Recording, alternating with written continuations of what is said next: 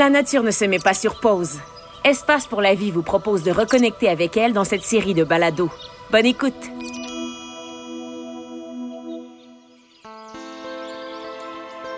Bonjour, je m'appelle Jean-Philippe. Je travaille aux collections vivantes du Biodôme de Montréal. Dans ce balado d'Espace pour la vie, je vais vous raconter comment les oiseaux migrateurs s'installent sur leur territoire d'été et quels sont les enjeux qu'ils devront déjouer.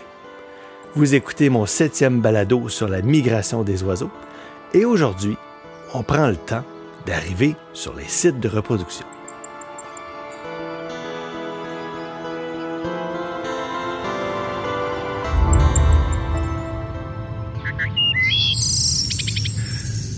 Mesdames, Messieurs, veuillez boucler votre ceinture de sécurité, redresser votre siège et ranger la tablette devant vous. Nous allons procéder à la manœuvre d'atterrissage. Vérification. Copilote, ouvrez le volet.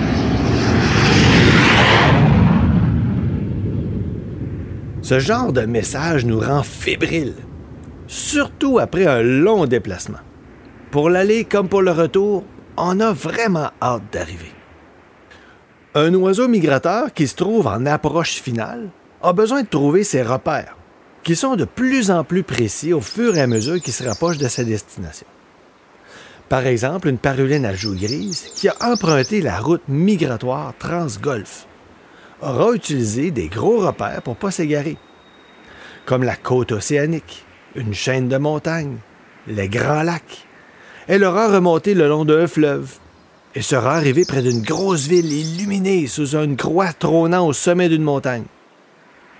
Eh bien, à cet endroit, notre Péruline a décidé de tourner à gauche. Déjà, elle reconnaît les lieux. Elle se souvient qu'un peu plus vers le nord, il y a des drôles de montagnes où les humains ont installé des gros câbles de métal avec des chaises pour accéder au sommet. C'est là, juste après la rivière. Il y a un lac en croissant, puis au bout de la zone marécageuse, un castor a fait son barrage. L'endroit est parfait. L'an passé, il y avait beaucoup de chenilles dans les peupliers. Et c'est là, juste là, que la paruline à joues grises s'installe pour l'été. Dans mon histoire un peu romancée, faut voir un oiseau qui utilise toutes sortes de repères pour trouver le meilleur endroit qui lui permettra de se reproduire. Après tout, l'objectif de tout ce voyage-là, c'est de réunir les meilleures conditions pour assurer une descendance, produire la génération suivante et globalement contribuer à la survie de l'espèce. Imaginez alors la fébrilité de l'oiseau qui retrouve son site. Il y a de fortes chances pour que ce soit celui qu'il a utilisé l'an dernier, et même l'année avant ça. C'est comme son spot et celui de sa partenaire, bien sûr, qui viendra le rejoindre dans quelques jours. Et qu'est-ce qu'il fait en arrivant? La première chose, la plus importante, il chante. C'est une expression sonore remplie de sens. Je vous le dis, j'ai beau avoir un parcours scientifique, je suis quand même sensible à certains moments magiques de la nature comme ce chant de l'oiseau qui revient dans son territoire. Je le reçois comme un son chargé de l'accomplissement d'un conquérant. Il dit Je suis de retour, j'ai traversé tous les dangers, ici, c'est chez nous. Quand on a la chance de voir ce moment, on peut remarquer l'oiseau qui fait le tour de son territoire. C'est comme s'il confirme la présence de ses repères et remarque les différences. On dirait que j'entends l'oiseau se dire Tiens, un arbre est tombé ici. Les branches sont accumulées le long de la rivière. Mais qu'est-ce que cette voiture fait là? de façon générale, ce sont les mâles qui arrivent les premiers sur les territoires de nidification, en moyenne quelques jours avant l'arrivée des femelles. C'est une période qui est importante parce qu'elle marque l'établissement des territoires c'est aussi un des meilleurs moments pour repérer les oiseaux, parce que sur le territoire, c'est une bataille vocale épique qui va se livrer. L'établissement d'un territoire se fait d'abord par la déclaration de propriété. Je prends l'exemple d'un passerin indigo. un granivore de 13 cm complètement bleu qui arbore un plumage iridescent.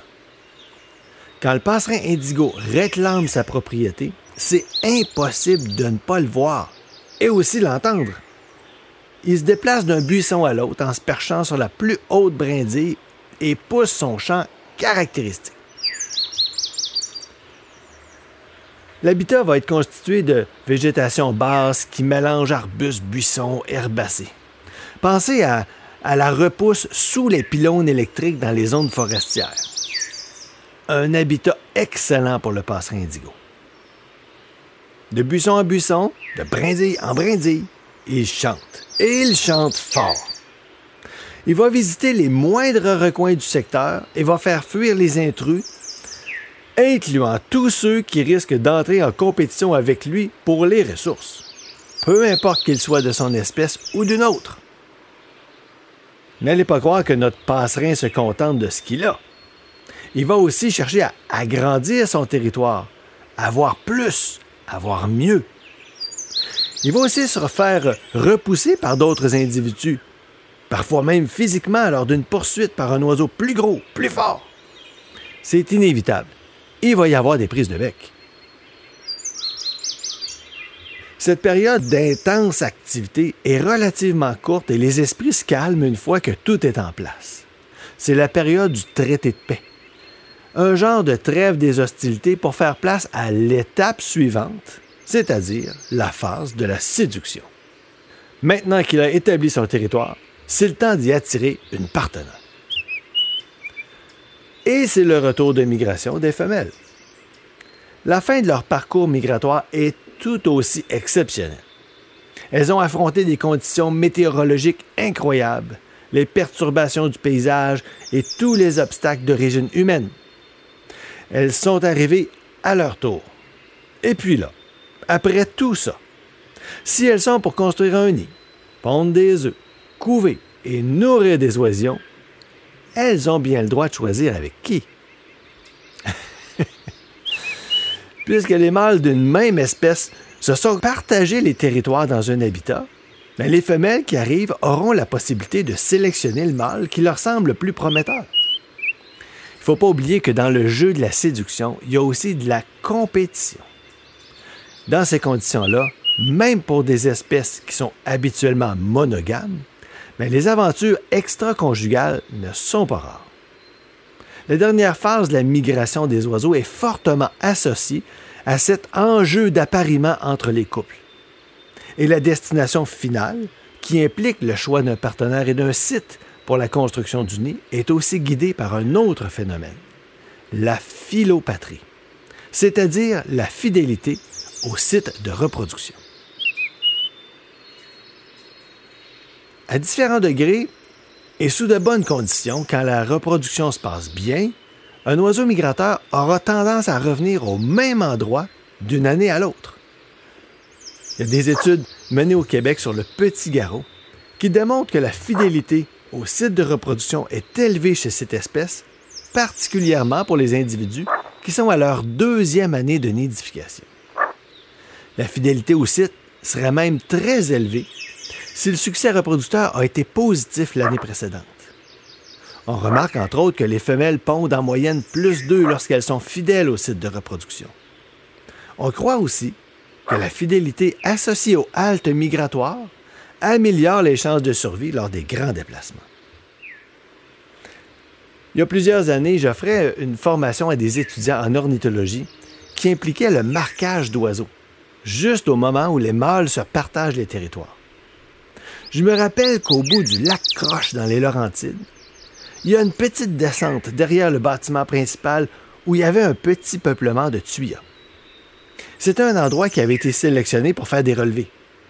Et durant trois années consécutives, on est en mesure de confirmer la présence d'une paruline des ruisseaux. Le même individu, exactement au même endroit, à chacune des années.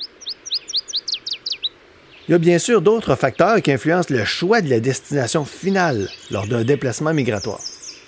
Les scientifiques étudient la fidélité au site en fonction du sexe, de l'âge et des paramètres associés à la qualité de l'habitat. Est-ce que l'oiseau a réussi à se trouver un habitat qui répond bien à ses besoins?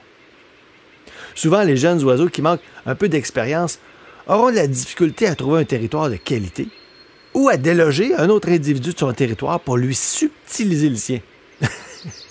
la migration printanière se termine avec le début de la saison de reproduction.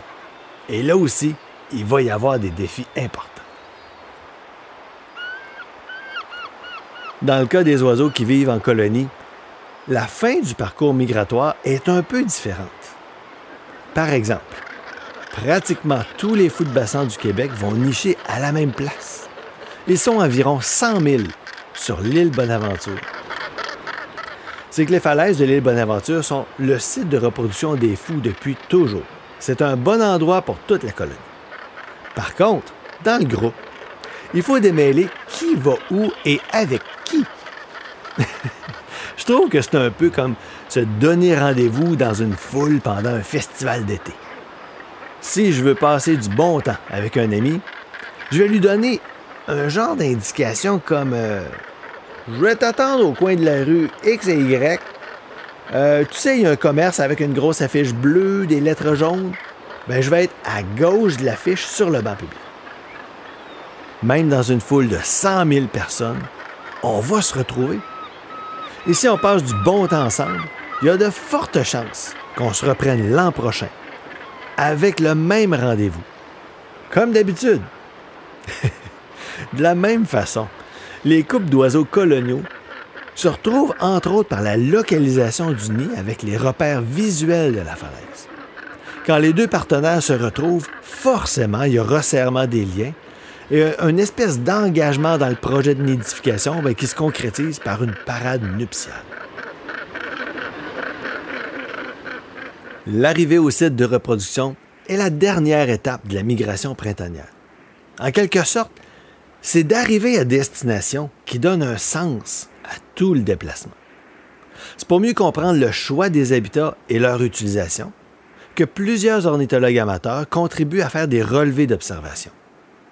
Ça permet de confirmer pour certains lieux la présence d'oiseaux en migration et pour d'autres des oiseaux en nidification. Les scientifiques ajoutent à ces données une autre couche d'informations qui permet d'orienter les mesures de protection des milieux naturels. C'est donc grâce aux efforts déployés par tous ces passionnés qu'on réussit à maintenir vivante cette dernière étape de la migration. De mieux connaître d'où viennent les oiseaux nous permet de mieux apprécier leur présence et de contribuer à leur maintien. Ici votre capitaine. Veuillez garder votre ceinture bouclée jusqu'à l'arrêt complet de l'appareil. Merci d'avoir voyagé avec nous et passez un agréable séjour sur votre territoire de reproduction. Soyez prudents, soyez prospères et revenez-nous la saison prochaine.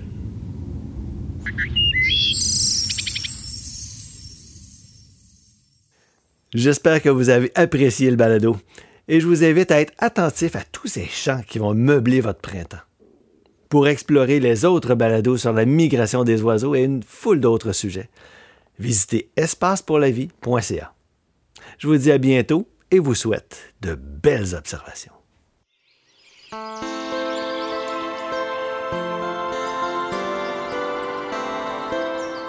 Dans le balado, j'ai utilisé le mot iridescent pour parler de la couleur du plumage du passerin indigo.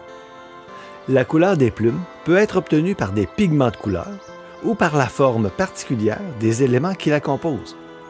Quand la structure de la plume transforme la lumière pour former une couleur, on dit de celle-ci qu'elle est iridescente.